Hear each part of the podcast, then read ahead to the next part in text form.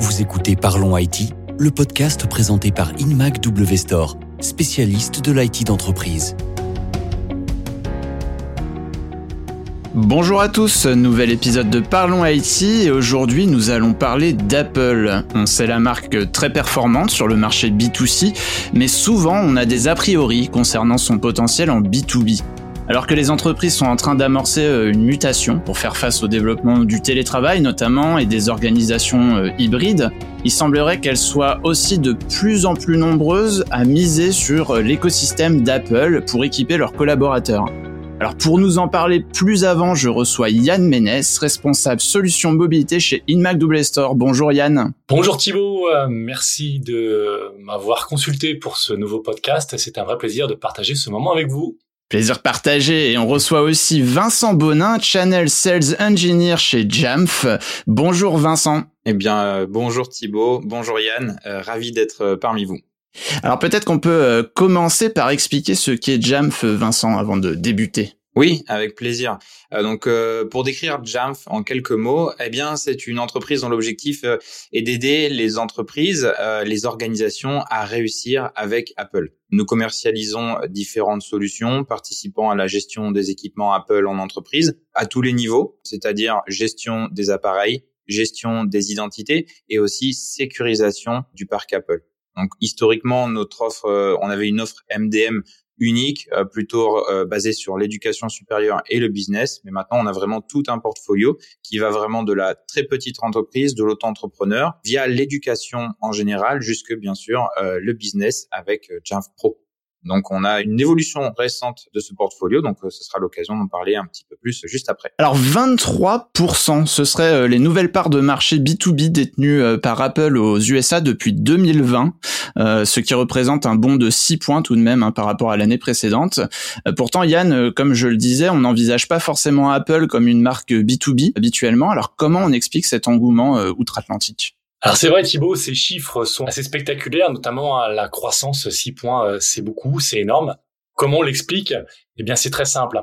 Ça fait de nombreuses années que Apple propose une expérience utilisateur dans le B2C que l'ensemble des utilisateurs souhaitent retrouver en entreprise.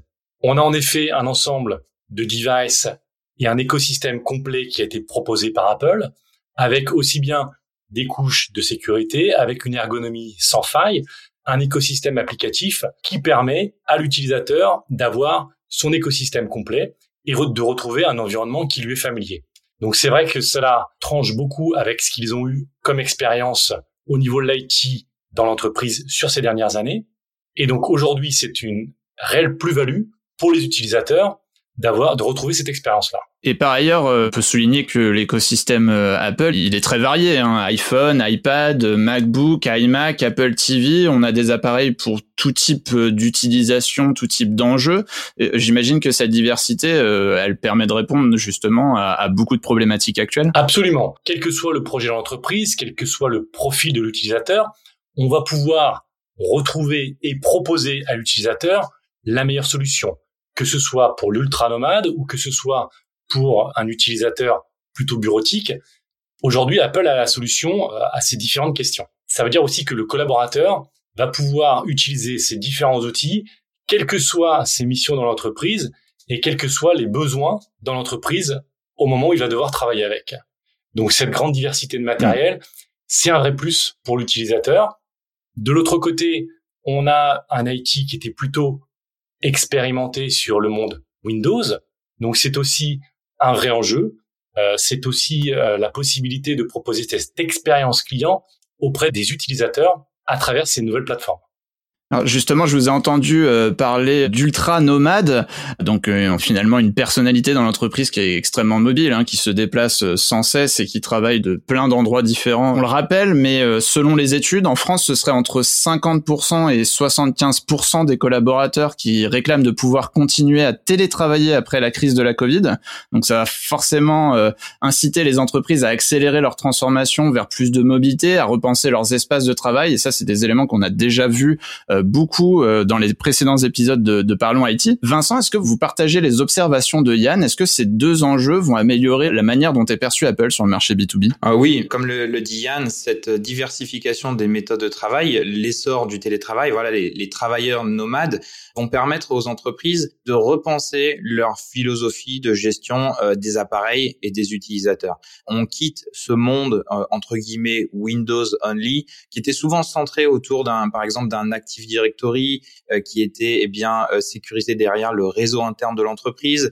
L'immense majorité des travailleurs étaient vraiment sur site. Les rares travailleurs à distance eh bien justement avaient des, des problèmes d'accès et c'est pour ça que euh, cette diversification, cette, euh, cet essor euh, eh bien de, du travail nomade permet à Apple eh bien de prendre toute sa place euh, sur ce marché B2B puisque on va vraiment repenser, on va décentraliser l'architecture, l'écosystème IT en général, on va commencer à travailler avec des fournisseurs d'identité en cloud, avec des outils en SaaS et ça va vraiment être l'opportunité pour, pour Apple, euh, eh bien, de se positionner et de fournir une alternative qui est non seulement viable, mais qui est aussi très pertinente face à l'écosystème euh, Windows actuel. Ouais, donc l'idée, c'est d'avoir euh, finalement une expérience euh, collaborateur sans couture et quel que soit le, le device qu'il utilise et l'endroit où il l'utilise, il peut retrouver son travail, retrouver les actions qu'il menait avant, etc. C'est ça? Tout à fait.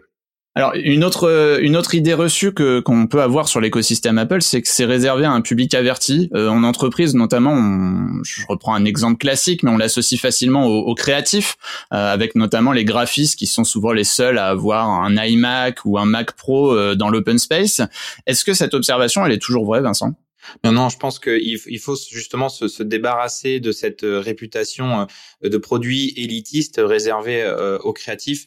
Il faut vraiment voir que cette plateforme qui était qu'on pouvait considérer comme réservée, eh bien, à, un personnel créatif ou dans le milieu de l'audiovisuel, par exemple, eh bien, n'a plus lieu d'être. Et de nos jours, on découvre que 50% des acheteurs Mac au premier trimestre 2021 sont des nouveaux utilisateurs.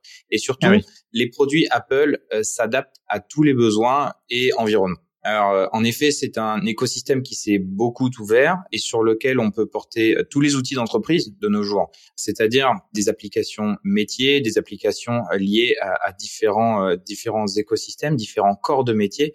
Donc, c'est vraiment cette possibilité pour les produits Apple, eh bien, de, de s'ouvrir à, l'ensemble des profils, à l'ensemble des travailleurs.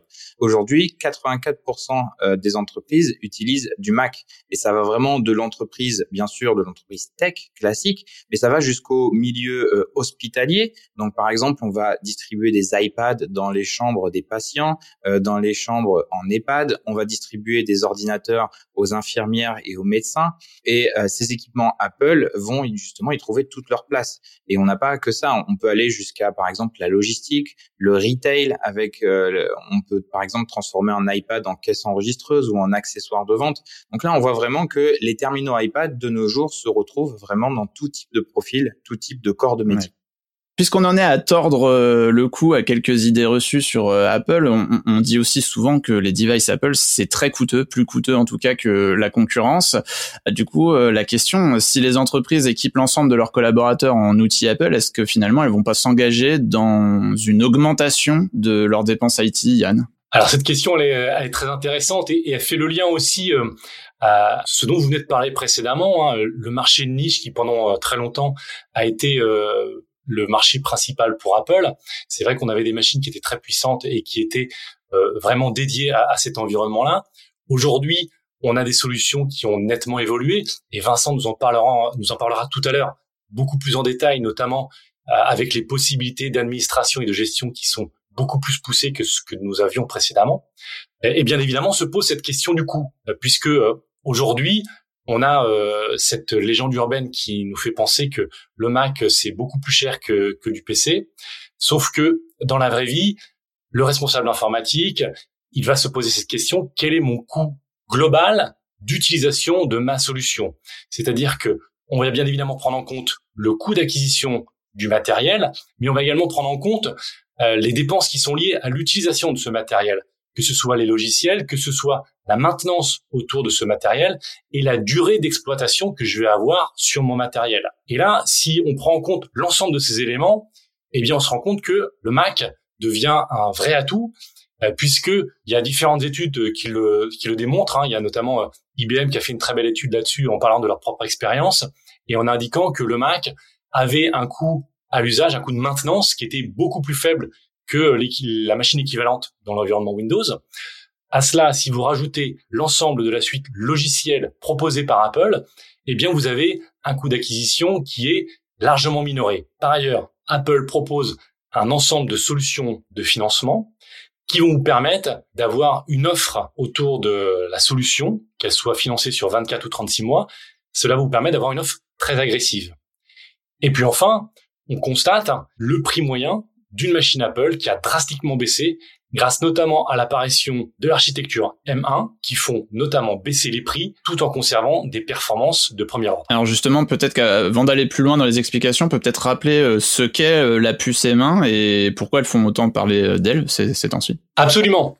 Qu'est-ce que c'est l'architecture M1 C'est tout d'abord une architecture sur laquelle est regroupée la puce mémoire, le contrôleur mémoire ainsi que le contrôleur graphique. Le gros avantage, c'est que vous allez avoir trois organes vitaux qui vont communiquer ensemble plus rapidement puisqu'ils sont directement sur un, un socle unique.